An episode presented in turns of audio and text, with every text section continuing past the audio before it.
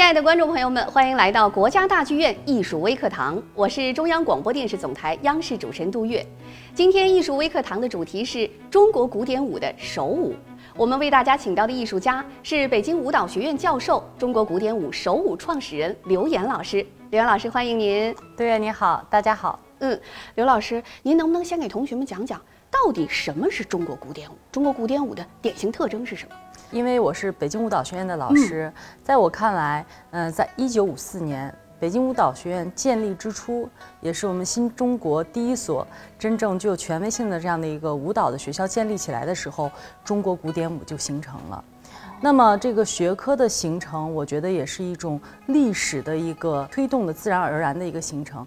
当年我们的前辈唐满成老师、李正一老师带领了这个团队，从戏曲舞蹈的这样的一个基础上，结合当时呃有芭蕾的这样的一个训练框架，形成了中国古典舞这样的一个学科。哦，是在有点戏曲的元素在在基础上。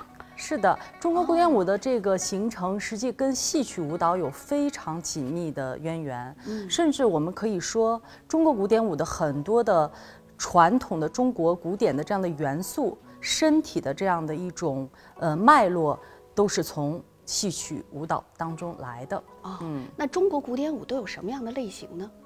实际我们现在把它可以清晰的分为三个流派。哦。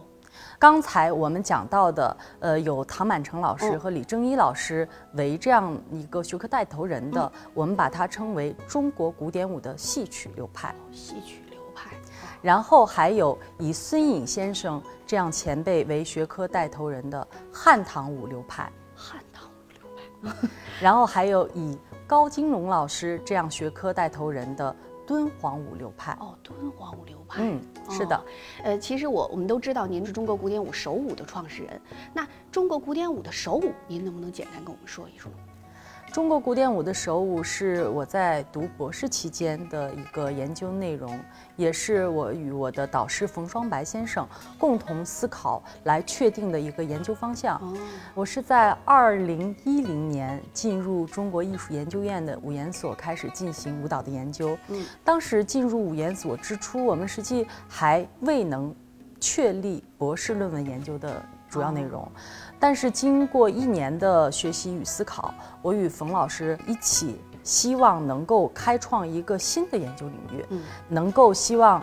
填补我们中国的舞蹈研究的空白，嗯，所以我们确立了手舞的研究方向，嗯，这也就是后来我们说有了中国古典舞的手舞研究，在这之前是没有这一方面的研究，对，嗯，因为很多同学都非常喜欢您，包括您一九年的作品《春天的舞步》。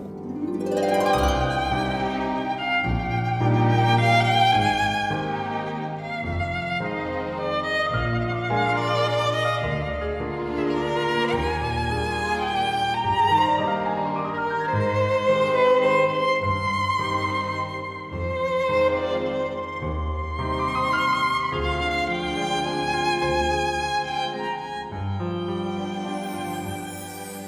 师有没有就是简单一点的啊手部动作，能够让我们这个中小学生能学起来？哎哎，有点小窍门、小技巧，还特别漂亮。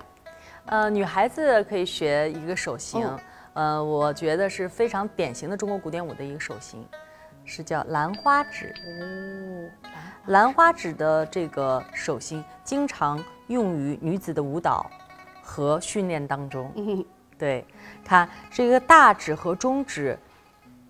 貌似粘合到一起，但是还不要把它扣死，稍要有一点距离。而无名指要透过中指与食指的这个空隙在当中。实际它这个手型是如同这个名字，就是如同兰花一般修长啊的一个手型。这个兰花指啊是比较有讲究的，它是完全从戏曲舞蹈当中。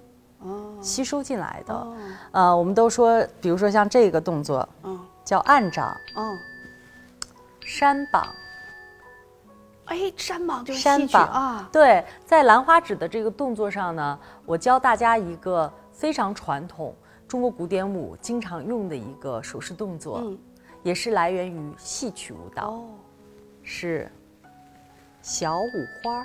哦，小五花，它是我们说以右手为主导的话，手腕儿要基本上挨在一起，有一点像绽放的一个过程。我就缠上了这个动作就是来源于戏曲舞蹈啊。小五花。对，在戏曲里面看过。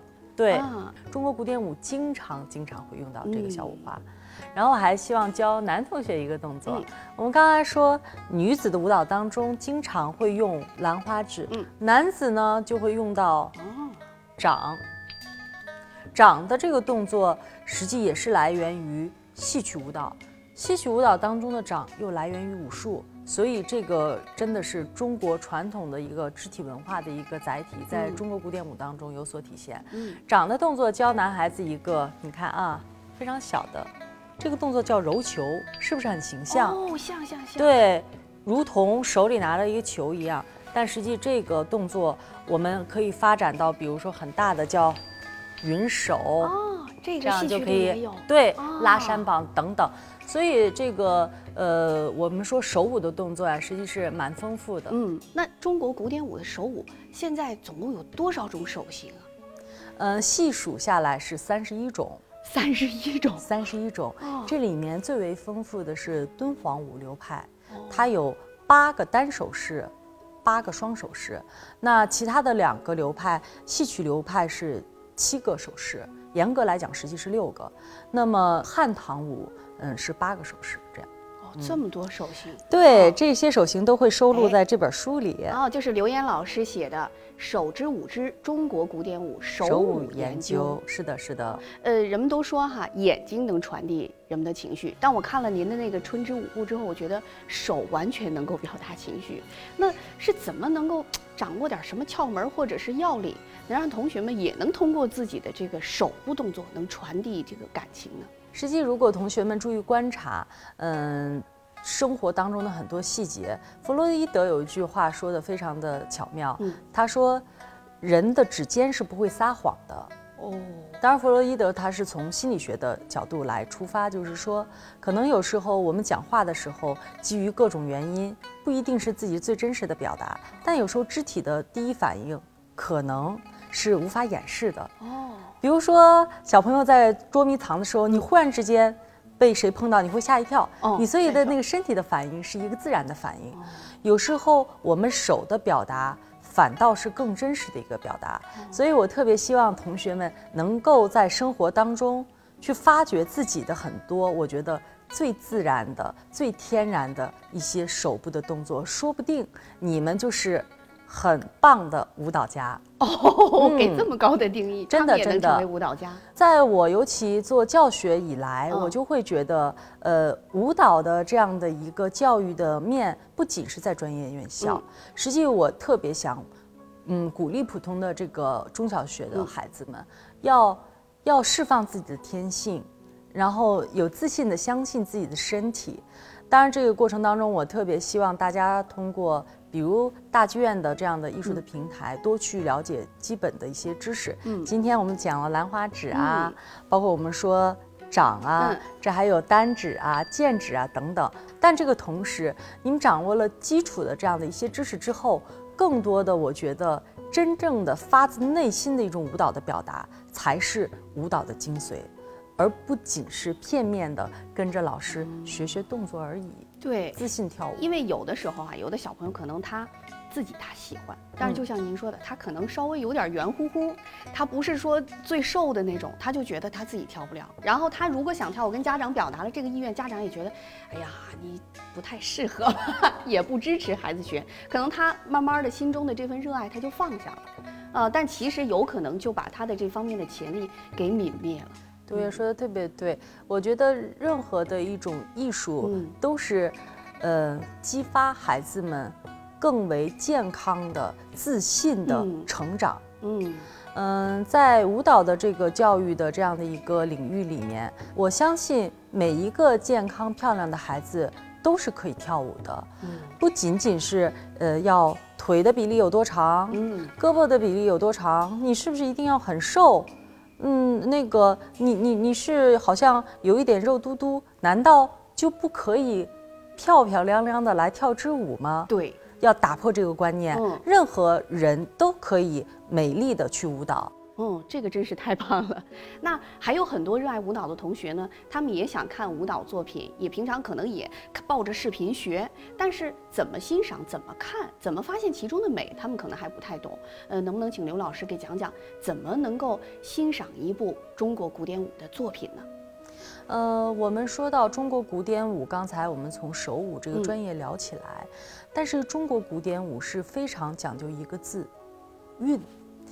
这个可能跟其他的舞蹈，或者我们说限定一点叫传统舞蹈有所不同的。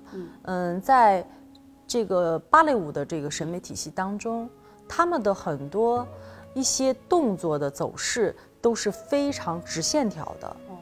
但是中国古典舞的审美就如同我们传统有有时候我们说那种一种图像学的一种审美的观念太极一样，我们比较讲究欲前先后，欲左先右，这是一些基本的动作动律的规律。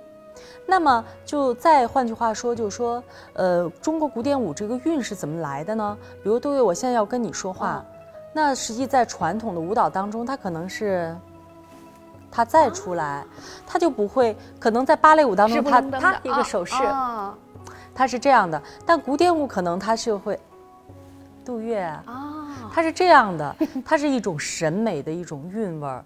这个当中，我就会觉得，可能也是我是这个专业出身，我觉得它的美也就在这儿。嗯。所以我们在好多走，尤其走到剧场来看的时候，我特别希望那个好多小朋友哈，爱舞蹈的小朋友多关注这个中国传统的这些舞蹈的作品与舞剧，你们从中一定能够看到那种与众不同的一种审美。那比如说，能不能有那么几部作品是特别适合咱们中小学生吧观看的呢？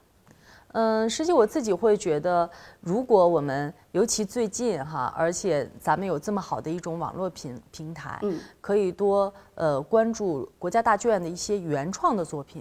这个同时，再要关注就是中国古典的这些经典作品，比如说《踏歌》。貌似云中鸟，相随相依日风。踏歌是一九九八年孙颖先生编的一个我们说小舞蹈，只有几分钟。哦这个舞蹈曾经获得首届荷花杯的金奖，哦是一个非常经典的中国古典舞的作品。嗯，我也觉得非常适合学生来欣赏。另外呢，还有一些传统的，我觉得特别特别老的经典的一个舞剧叫《丝路花语》，也是我推荐给大家。对，它实际就是敦煌舞流派的前身。这个是有一点小故事哦。丝路花语是上世纪七十年代真的轰动全国的一部舞剧。呃，高金荣老师在看了丝路花语以后，开始真的是叫琢磨研究，敦煌壁画上这样丰富的素材，嗯，从舞蹈的这种图像到乐师的图像，包括很多大型的这个景观的图像，提供了太丰富的舞蹈的素材。他就在考虑，一定要把这样丰富的素材变成我们中国舞蹈文化的本身。所以在一九七九年，高金荣老师开创了敦煌舞的这样的一个流派。所以《丝路花语》这部舞剧啊，真的是堪称经典。哦，谢谢谢谢刘老师。我相信同学们听了刘老师的讲解之后呢，一定会对中国古典舞，特别是中国古典舞手舞，有更加深刻的理解。那以后在舞台上可能更加自信。那么那些现在还没有学习舞蹈的同学，但是内心特别热爱舞蹈的同学呢，可能今天得到刘老师的鼓励之后，就会有勇气去学习舞蹈，找到更加自信、更加阳光向上的你。好了，以上就是今天艺术微课堂的全部内容了，请大家继续关注国家大剧院艺术演出以及国家大剧院艺术微课堂，我们下次再见。